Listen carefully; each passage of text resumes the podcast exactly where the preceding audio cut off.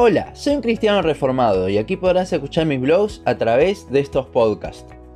Comenzamos con el análisis de los 5 puntos que definió el Sínodo de Dort, hoy conocidos como los 5 puntos del calvinismo, resumidos en el acróstico TULIP o tulipán en español. Hoy veremos el primero de los puntos, depravación total. Romanos 3, 10 al 12 dice, como está escrito, no hay justo ni a un uno, no hay quien entienda, no hay quien busque a Dios, todos se desviaron, a una se hicieron inútiles, no hay quien haga lo bueno, no hay ni siquiera uno. Como vimos en el podcast anterior, estos cinco puntos surgieron de refutar a los cinco puntos que habían establecido los remonstrantes, los seguidores de las enseñanzas de Arminio. Este punto entonces es la respuesta al primero de los puntos del arminianismo, conocido como depravación parcial, un punto que habla sobre todo del libre albedrío. Como ya dedicamos un podcast entero a si existe libre albedrío o no, no nos vamos a detener mucho en eso, sino que vamos a ir al centro de lo que dice la depravación total. El punto principal acá es la naturaleza caída que viene desde Adán. La depravación total habla de que el pecado inicial en Génesis 3 afectó en su esencia al ser humano, con lo cual nacemos con esa naturaleza caída, nacemos corruptos, muertos en nuestros delitos y pecados. Una frase que se hizo muy popular para explicar esto dice que no es que seamos pecadores porque pecamos, sino que pecamos porque somos pecadores. Esto va en perfecta armonía con lo que dice Santiago en el capítulo 1, versículos 14 y 15 de su carta, cuando habla de que el pecado nace de nuestra propia conscupiscencia. Pecamos porque ya nuestra naturaleza es pecaminosa y estamos bajo esclavitud de ese pecado que mora en nuestro ser.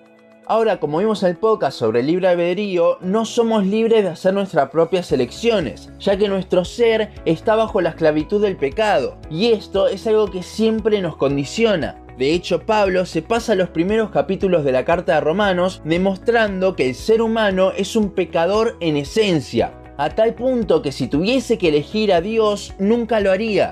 Esto es de lo que hablan los versículos que leímos al principio de Romanos 3, 10 al 12 la depravación parcial de la que hablan los arminianos dice que tenemos una naturaleza pecaminosa, pero que queda un remanente en nuestro ser que hace que cuando se nos presente el Evangelio podamos elegir a Dios, creer y así ser regenerados. Entonces, en esta instancia, la salvación se basa en una decisión que nosotros tomamos.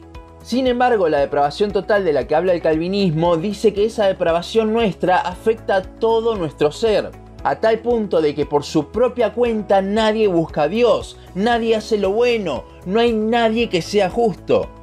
Esto no significa que no puedan hacer cosas buenas las personas. Hay cientos de personas que no son salvas que hacen cosas buenas, pero en cuanto a lo espiritual se refiere, no hacen nada bueno, sino todo lo malo. Y todas esas buenas cosas que hacen no sirven de nada, ya que en su esencia tienen una naturaleza caída.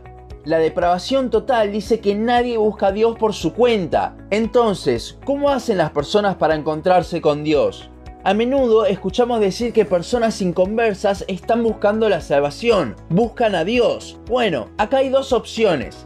La primera es que en realidad no buscan a Dios, lo único que buscan es solucionar sus problemas. Dicen buscar a Dios, pero las razones son puramente egoístas.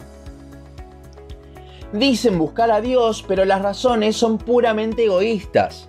Haciendo esto no buscan al Dios de la Biblia. Su orgullo es el que está en juego allí, no es una búsqueda genuina por Dios. La segunda opción sería que la persona entonces haya cambiado la naturaleza pecaminosa que habita en sí y entonces ahora pueda buscar de forma genuina a Dios.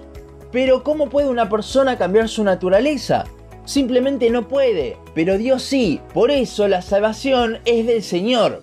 Mientras para los arminianos el proceso es primero la búsqueda de Dios y creer en Él para luego ser regenerado por esa decisión a seguirle, la postura calvinista habla de que como la depravación es total, Dios es el que tiene que intervenir primero. Entonces sería primero la regeneración para cambiar esa naturaleza caída y luego ahora sí la persona es capaz de buscar a Dios y creer, pero todo se inició en Dios.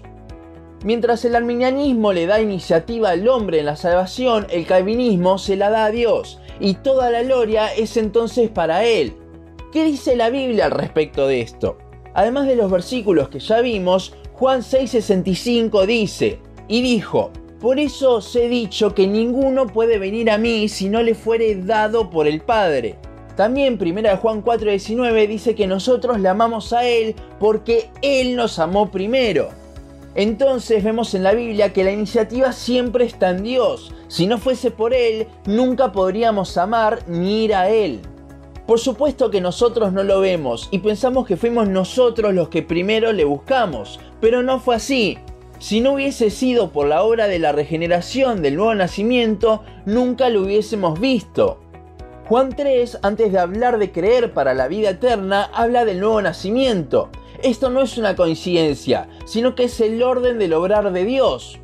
Romanos 8:30 también, donde vemos el obrar de Dios en la salvación, no vemos en ningún momento la intervención humana. La salvación es del Señor, Jonás 2:9. Al estar muertos en nuestros delitos y pecados, no nos podemos resucitar a nosotros mismos para creer, sino que necesitamos del obrar de Dios para esto. Necesitamos de su regeneración. Pensemos en Adán. Dios creó al hombre y hasta que no le dio de su aliento, símbolo de la vida, Adán era solo polvo. Fue cuando Dios sopló en él que tuvo vida. De la misma forma nosotros estamos sin vida desde que nacemos, muertos en nuestros delitos y pecados. Pero cuando Dios interviene con su vida es que nacemos de nuevo y ahora le podemos ver. Debemos tener bien en cuenta esto, que hasta que Dios no intervenga nunca le buscaremos de una forma genuina. Esta doctrina también nos ayuda a nuestra certeza sobre nuestra salvación.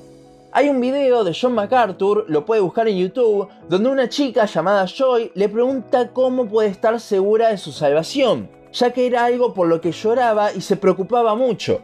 MacArthur le responde de una manera muy sabia diciendo que el hecho de que ella esté allí preocupada y buscando a Dios de esa manera le daba evidencia de que sí era salva, ya que si no lo fuese no estaría buscando a Dios de esa forma. Teniendo un correcto entendimiento de lo que nos afecta al pecado original, esa naturaleza pecaminosa, esa depravación total, es que podemos examinar y decir realmente que Dios nos salvó, porque hoy le podemos amar y buscar por quién realmente Él es. La depravación total no tiene como objetivo mostrarnos lo gran pecadores que somos, aunque ciertamente lo hace, sino mostrarnos que dependemos tanto de Dios aún para creer en Él y ser salvos. El calvinismo se llama frecuentemente doctrinas de la gracia, justamente por esto, porque si no fuese por la gracia de Dios, seguiríamos perdidos. No fue por nuestra decisión, sino por la gracia de Dios que nos regeneró para poder creer en su obra redentora. Hasta aquí nuestro podcast de hoy. Seguinos en Facebook, Instagram, YouTube y Spotify. En todas nos encontrás como un cristiano reformado. También seguinos en uncristianoreformado.blogspot.com para leer el resto de nuestros blogs. Nos vemos en la siguiente ocasión.